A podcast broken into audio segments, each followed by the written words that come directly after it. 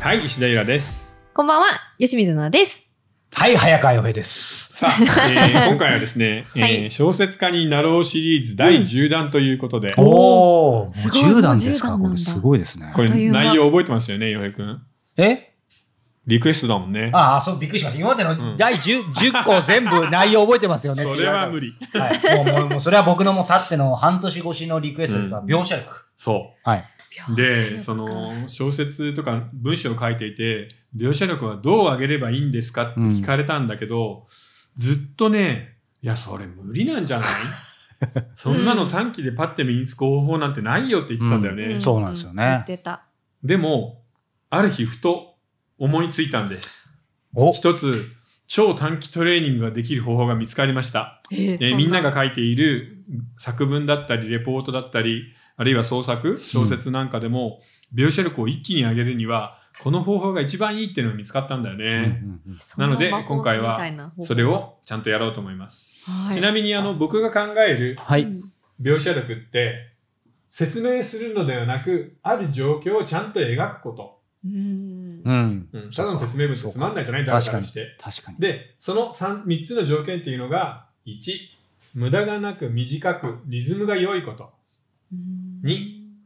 新しい見方とか発見が含まれていること。うん。ここでみんなはって驚くんだよね。そうだな。そして、この2つを含んだ上で、言葉として美しさがあることっていう、これが僕が考える描写なんだけど、で、まさなるにほど、いイラさんの作品ありますよね、常に。うんはい、ありがとうございます。みんな 特に飲んで池ね池袋とかやっぱすごい思い浮かびますよね、うん無駄なく短でくもね、、ここだと思うんだよね。うん。で、この3つを満たしているものが日本にあったのよ。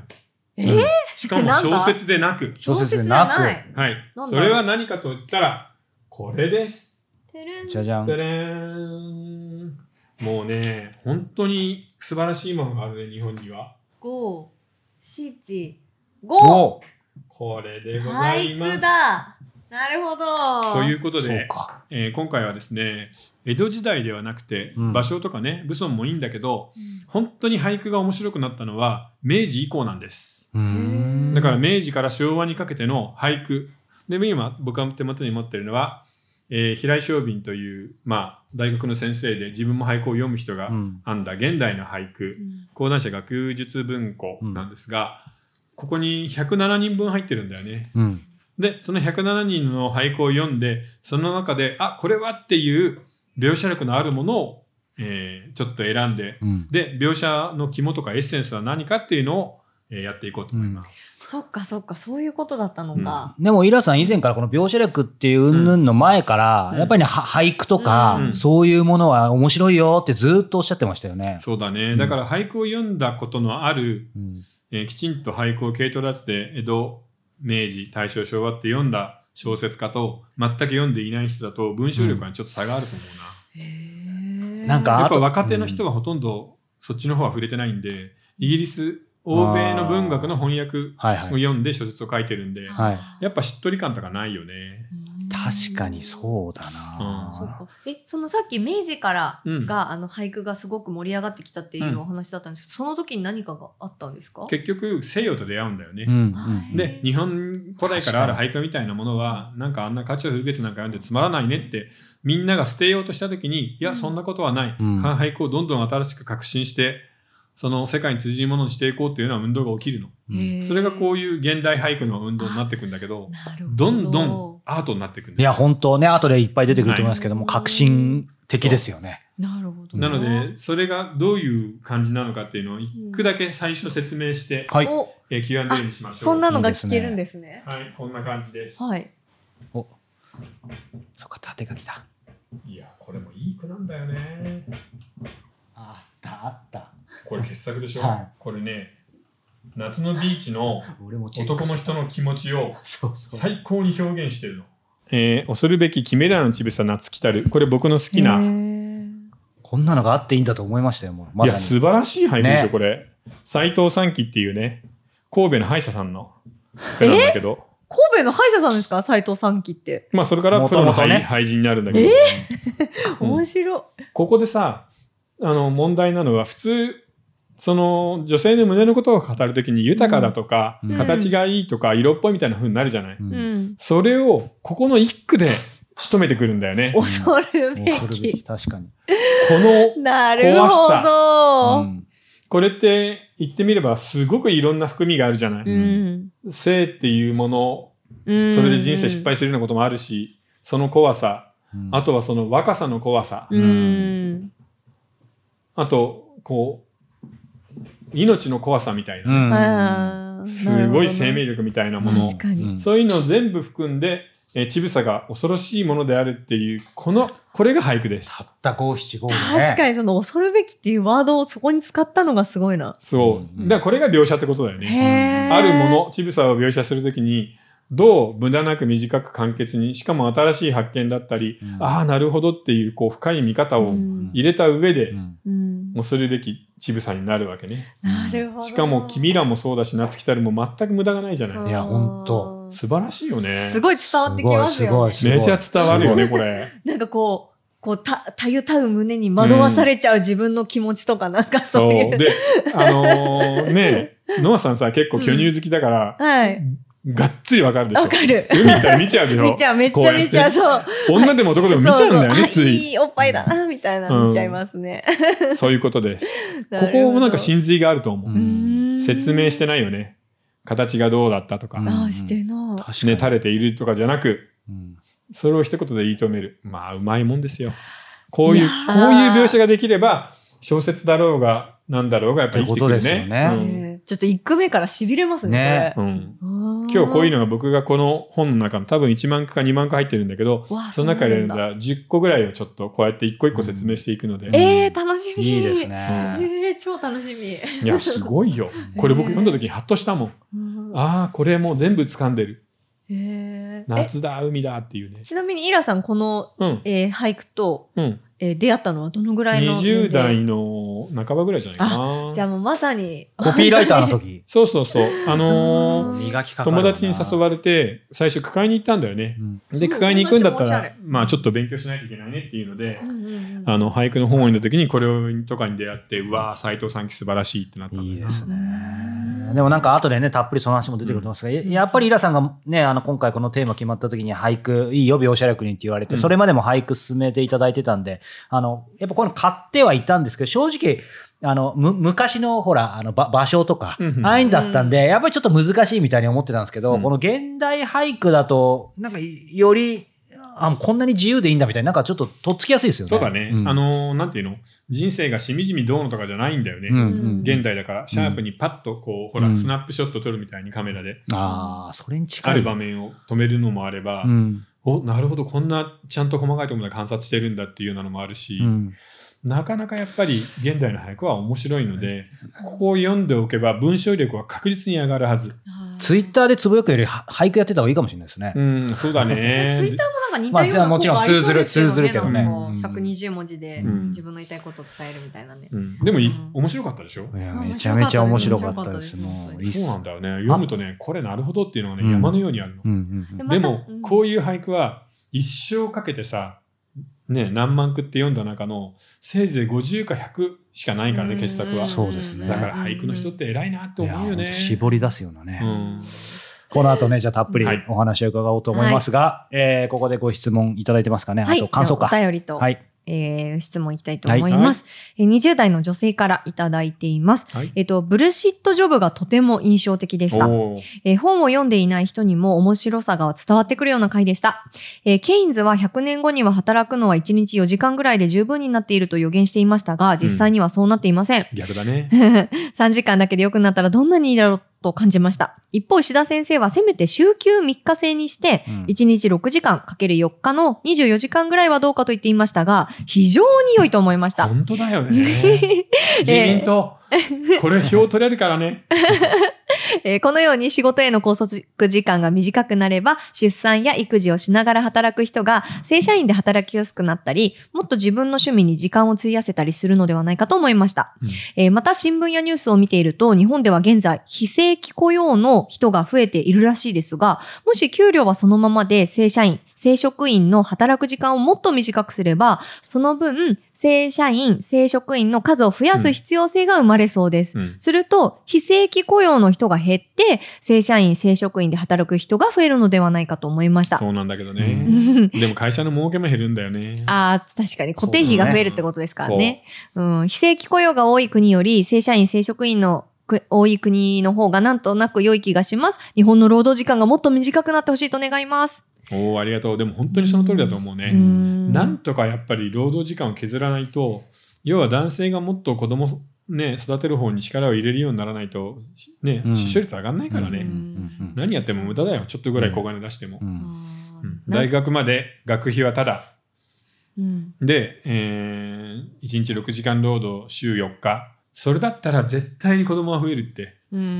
でもこの間ね、まさにそのイラさんがし週週休3日うんで、あの、例のう宇野さんの水曜日は働かないみたいな、うん僕も今読んでるんですけど、うんそう。いや、やっぱ面白くて、うんで、試しにちょっとやってみたら、てか、もともとちょっとそういうの試した時は、うんやっぱ違いますね。あそう水曜日水曜も日完全に休みにしたんだまあ、気味だったんですけど、うん本当にそれにちょっとこの間一日やって、やっぱりそれで思いっきり遊んだら、すごい普通のことですけど、うんあやっぱ違うわと思って。そうえーあのーなんかふ最初不安じゃないですか、僕ら働いてるから、うんこれ止めちゃいけないんだと思ったけど、止めると、本当に違う世界なんだ。そうねじゃあそれさ今度やっぱ取り上げるか、うん、お面宇白野い城です。寛さんね、あそうの、現代評論家なんだけど、面白いんだよね、今、週3日制にしてね。そうそう、うん水曜日、それの体験記なんだけど、へーそうすると必ずね、1年の全部の日にちが、休休前日とくっつく前後がみたそいなうね。前か後ろのどこかで休日とくっつく。うんうん昨日休みだったか、明日休みかのどっちかしかないっていうう。んこれ頭で皆さんが多分見て、そうだよね、確かにっていうのとちょっと違いますよ、やっぱ実際やると。だからあそう本当にいいと思うわー、じゃあ今度それやろう。う。ぜひぜひやっってていいううかか。みんなさ、働き方に関しては、本当に悩みだったり苦痛があると思うんで、うんそこをちょっと声を上げた方がいいよね。なんか農産業デーって水曜日結構あるじゃないですうか。んだからそこまではいい線いいね、い行ってたら、そこからもう一歩がやっぱりまあそれだったらもうなかさ、いっそのことだよね。そうそ例えば午前中で終わりでって午思っ後ちゃうフリーとかさ、うんうんそれで次の段階変わらないでと水曜日は丸休みっていうのもいいじゃんね。うんうんうんうん確かに。ちょっとじゃあ仕事の質問、あの、取り上げてるので、あいいいいでちすょねっと続いていきたいと思います。これも20代の女性からいただいているんですおが、はい、えー私は転職したいと思い、インディードやハローワーク、うんその他の求人情報を見ているのですが、うん志望動機が思い浮かびません。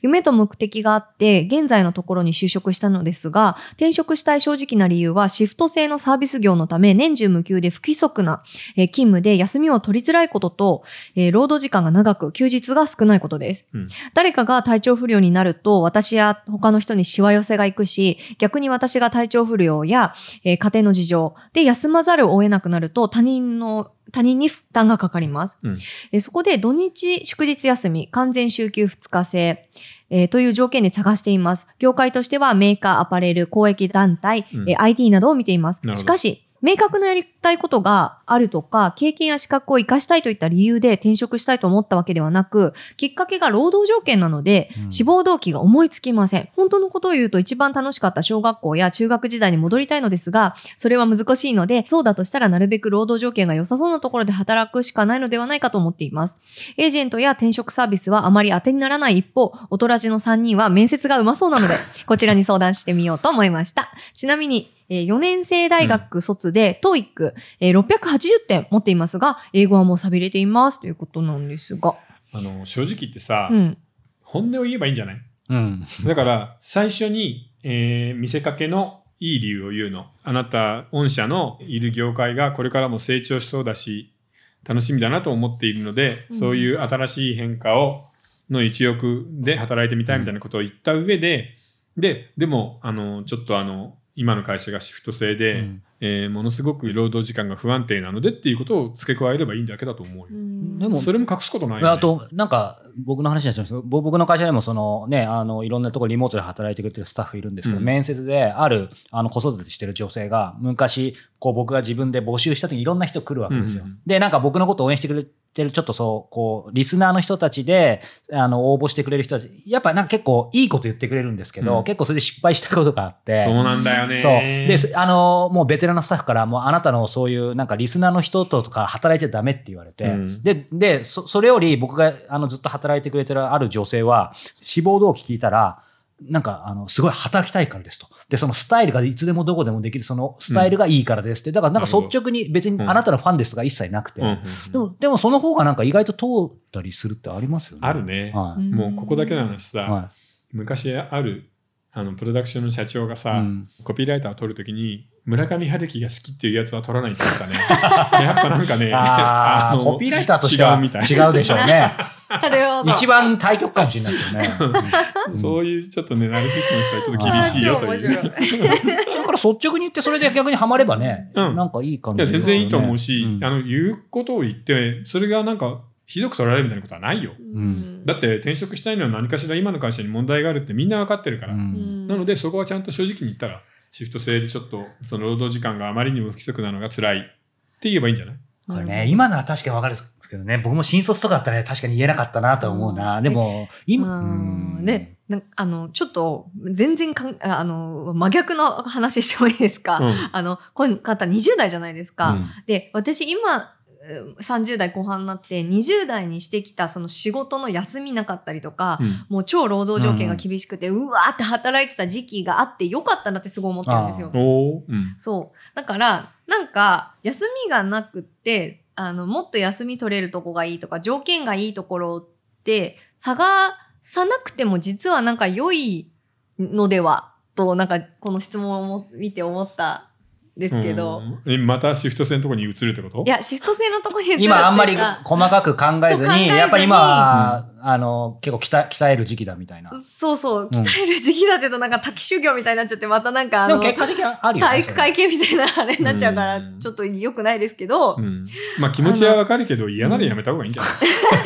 だってやりたくないだろうそんなシフト制ってことは24時間スタイルなんで夜勤もありそうだしさ、そうだけど、でもせっかく夢と目的があって今のね、職場に就職したのに、夢が夢が覚めたってことでいいんじゃない もう夢覚めたからやりたくねそっか。まあ、まあ、でもわかる、ノアさん。俺も結構、うんもう、ブラックみたいなところで働いてきたから、い今があるから、良かったとそん思うなけことど、ないうよんすごくいいとこで働いてて今があるみたいな人いっそぱういいるそうよそう、だからそう。まあそうそう僕なんですよ Google をやそうめて今フリーランスですけどみたいな人だっているんいやだ、か僕らやもそうそうなん、ですけそれど俺俺らそう思い出したくないけど、でもそれ思いました。なんか最近も、うんあなんか僕も昔の会社悪く言ってないですけども、もう深夜までとかね、うんあのし終電で帰ってもほら、なんか白い目で見られるって言って、うんそこで鍛えてよかったなって僕も思ってたんですけうど、ん落ち着いて周り聞くと結構普通に5時半で帰ってる人いま すね、世の中。いっぱいいるしそれは多分さその青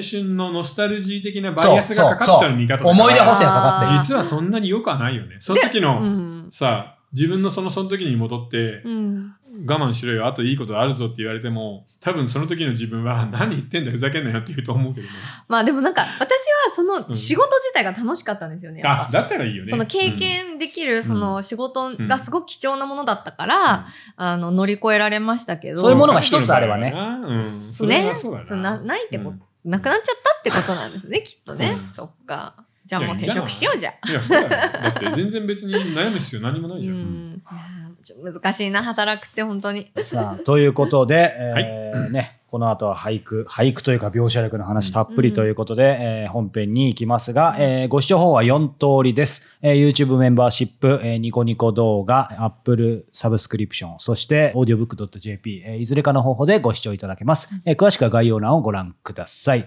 それでは後ほど